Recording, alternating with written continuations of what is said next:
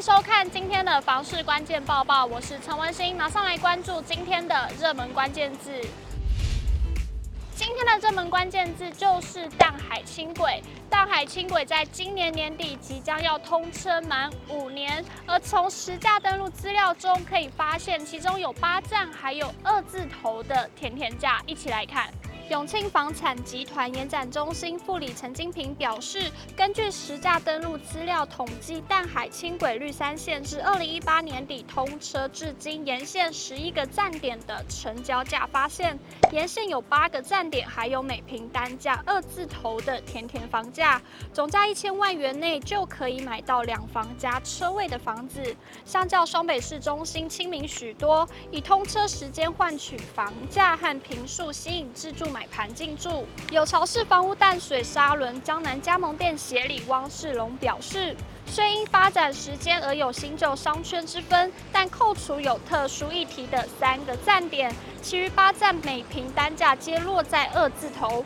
房屋坪数横跨三十到五十坪之间，总价一千万元就能够买到两房加车位的中古屋。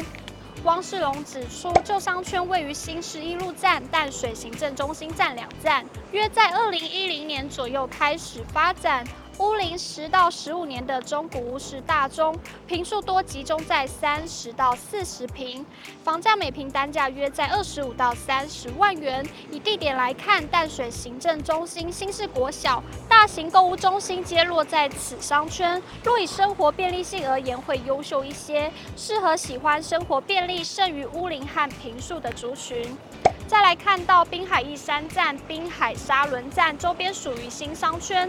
中古屋平均屋龄约在十年内，房屋坪数皆介于四十到五十坪之间，每坪单价约在二十二到二十八万元左右。虽然便利性不及旧商圈，不过每坪单价较低，屋龄较新，坪数较大，适合爱大空间新房子胜过生活机能的族群。汪世荣补充，因为新旧商圈车程距离不到五分钟，也有部分旧商圈换屋族前来此自产，而且淡江大桥通车后，新商圈也是最直接的受益者，备受关注。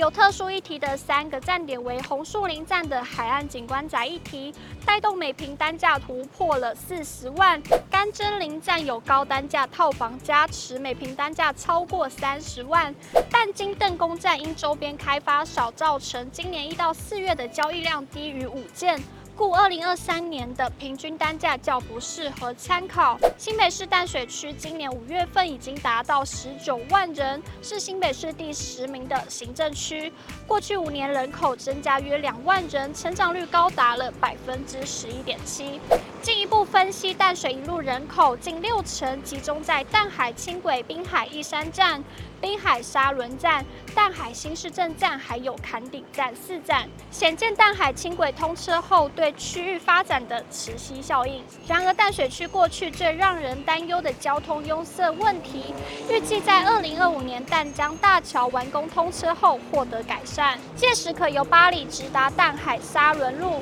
有效疏解关渡大桥的交通流量。另外，连接淡水到北投的淡北道路也预计今年年底开开工，二零二九年完工。未来可望舒缓中正东路的庞大车流。陈金平提醒，虽然有淡江大桥、淡北道路等重大交通建设陆续的完工，淡水进入双北工作地点的通勤时间很可能超过一个小时。民众在购物时，请务必要审慎评估自身需求。